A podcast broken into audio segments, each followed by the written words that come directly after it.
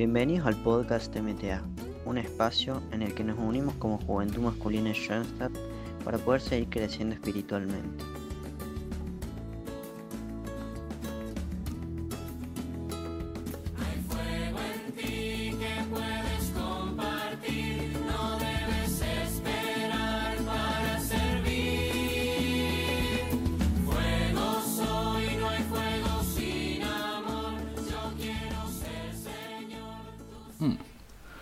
Vos sabés que desde que uno arranca en Schoenstatt, o por lo menos yo desde Pioneros, siempre hay y hubo una imagen muy fuerte que se nos graba. No solo en la mente, sino en el alma. Estoy hablando de la imagen del fuego, ¿no? Pero no una fogatita sin más, no un fósforo prendido al aire, no un encendedor ni una hornalla. La imagen de un fuego vivo. Un fuego en el que vive Dios y un fuego que se enciende en cada uno de los corazones de los JMs en el mundo. Muy fuerte, sí, pero así todo yo creo que es una imagen, un concepto que no terminamos de entender o de asimilar interiormente. Y el que tenga ánimos de decirme que sí, le propongo que nos pongamos todos en duda un par de preguntas. Primero vos, ¿Lo vivís al 110% al fuego? Digamos, ¿tenés una llama fuerte en todos los ámbitos de tu vida? ¿Te crees capaz de transmitir ese fuego a otros? Incluso de transmitir ese fuego a ese amigo medio hereje que tenemos todos. ¿Crees que todos los jóvenes te ayudarían por igual a mantener este fuego? Bueno, si tu respuesta es no a una o varias de estas preguntas, como yo, o simplemente te interesa profundizar en este concepto, entonces este podcast seguro es para vos.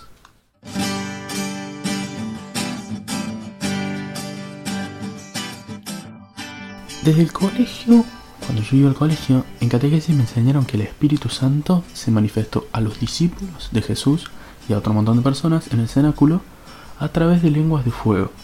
Según el segundo capítulo de Hechos de los Apóstoles, tercera cuarto versículo, dándoles el don del entendimiento a esos que naturalmente no se sabrían comunicar en sus idiomas.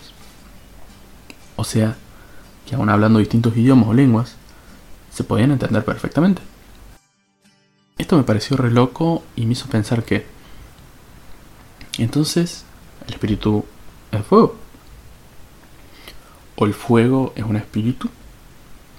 Y entonces el fuego me puede ayudar a aprender idiomas. Ah, quizá esto último no, pero me quedó picando la primera pregunta. Más tarde también me enseñaron que en las llamas de las velas de misa, en la liturgia, se hace presente Dios. A través del fuego se manifiesta la luz que ilumina el mundo.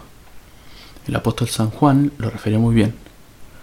Yo soy la luz del mundo. El que me sigue no andará en tinieblas, sino que tendrá la luz de la vida. Entonces eso me elaboró un poco, ¿no? Y no solo significaba que el espíritu es un espíritu sin más, sino que es un espíritu divino. ¿Es Dios manifestado a través de un fenómeno de la naturaleza? ¿Tocar el fuego entonces me acercaría a Dios? Va. De nuevo la última pregunta quizás tiene una respuesta un poco más directa, pero las otras primeras también me empezaban a cerrar un poco. Es verdad entonces que el fuego nos mantiene vivos y nos ilumina la oscuridad. Históricamente siempre nos hizo avanzar como personas y espiritualmente siempre fue un símbolo de corazones decididos, de sabiduría y de guía inequívoca en los caminos oscuros. Podemos decir entonces que el fuego sigue es divino. Es una conexión con Dios, es algo que enciende y que regala dones a aquellos que formamos parte del pueblo de Dios.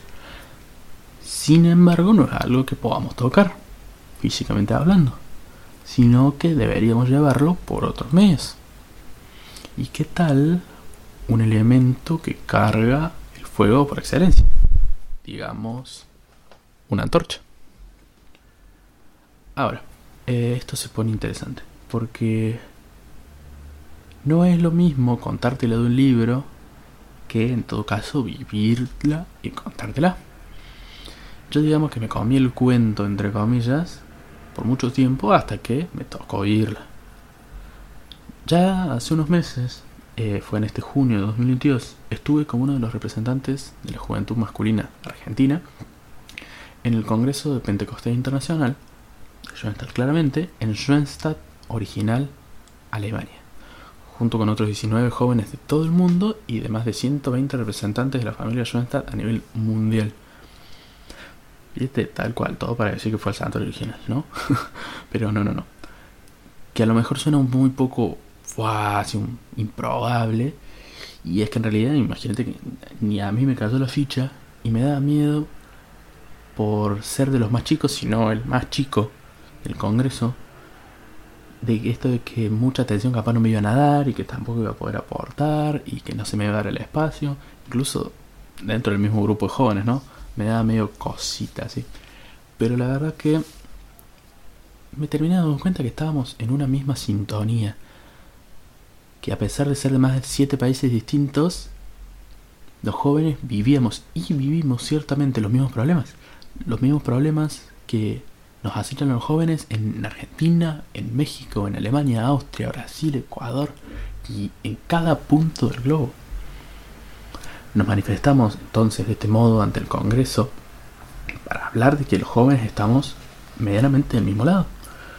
Yo fui el primero en interpelar en una de esas sesiones pidiendo que todo lo que se resolviera en el Congreso y en el memorándum y demás se pudiese transmitir a los jóvenes así, digamos, como tuviese una buena estructura, el propio texto demás, tuviese una buena comunicación el mensaje. Porque, digamos, hacer todo este esfuerzo para redactar el mensaje que guiaría a la familia de Jonathan en los próximos 4 o 5 años y que nadie se enterara fuera del mismo congreso y medio el pedo. De esta forma fue como después, yo junto a otros dos chicos y dos chicas nos metimos en el equipo a cargo de deliberar sobre el memorándum. Éramos menos de 20 junto con los adultos que nos encargamos de reunir todas las voces que resonaran durante los debates del Congreso buscando ideas y problemas comunes que nos comprometían a todos como familia Johnston Internacional. Y enseguida también terminé estando entre los seis elegidos para escribir el memorándum, junto con una JF Costa Rica, una Frau, dos hermanas y el padre Félix.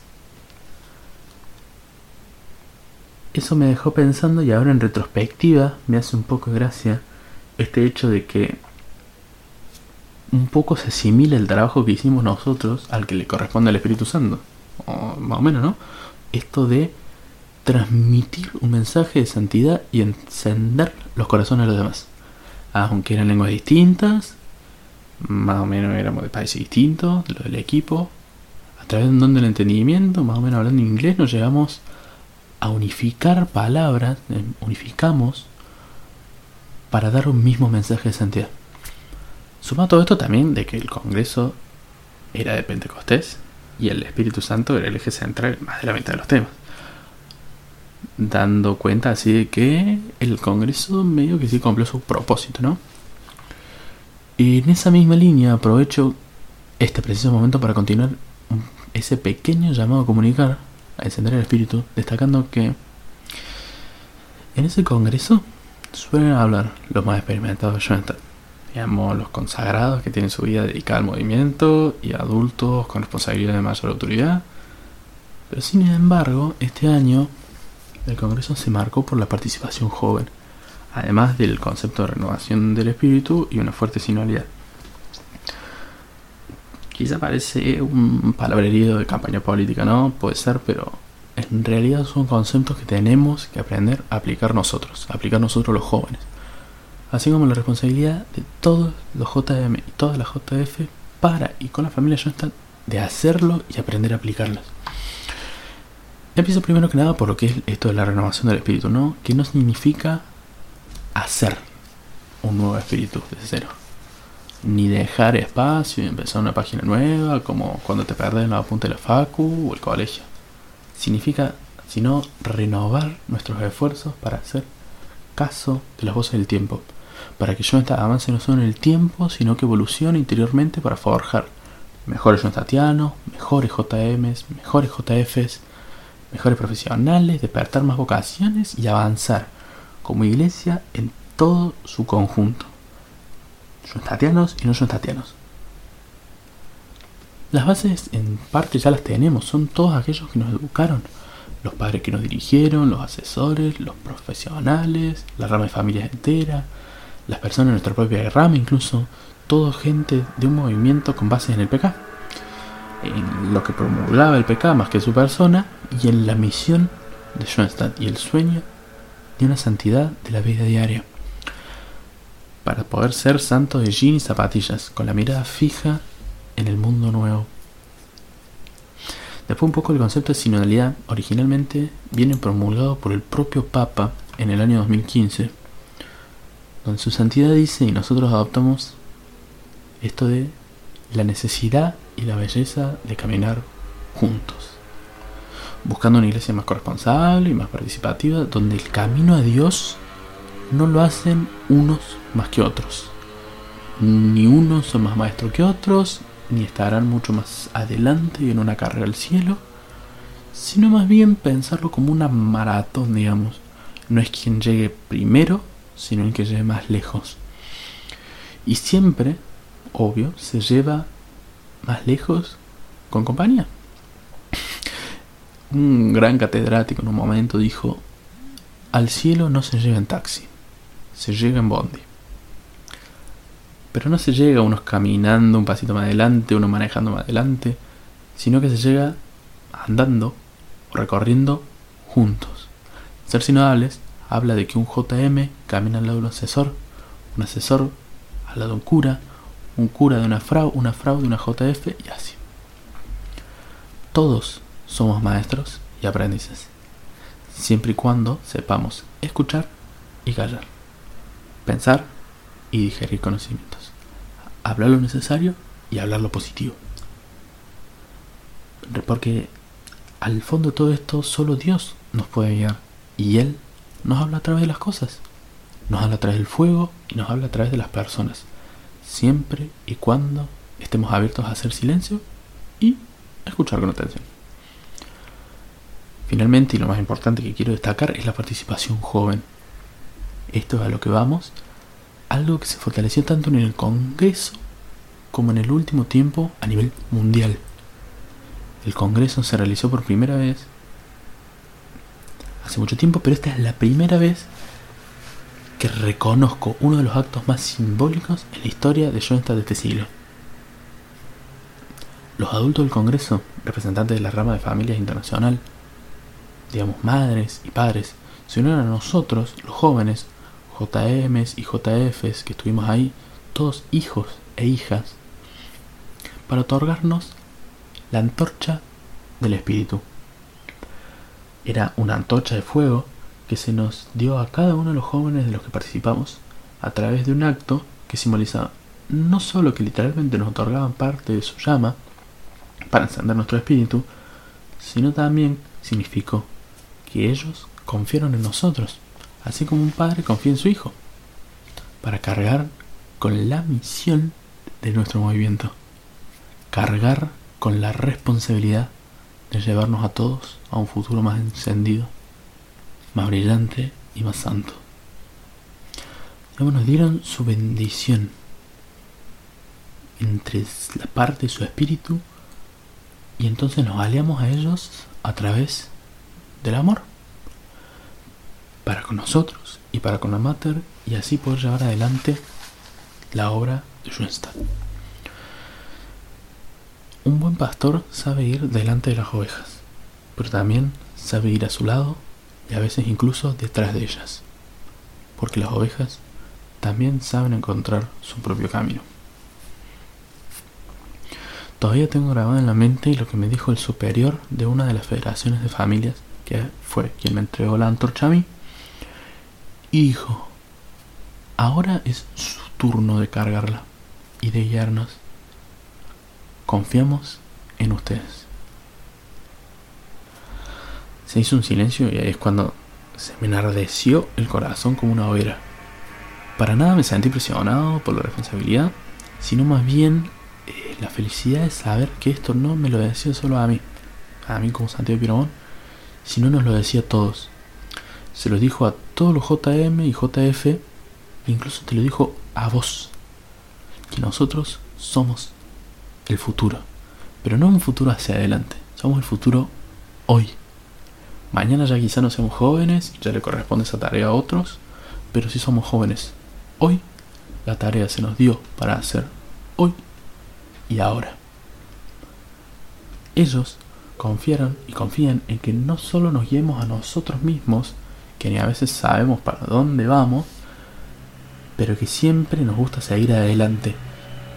Y además, sino que también los guiemos a ellos, que vienen a ciegas a veces y necesitan de nuestra ayuda.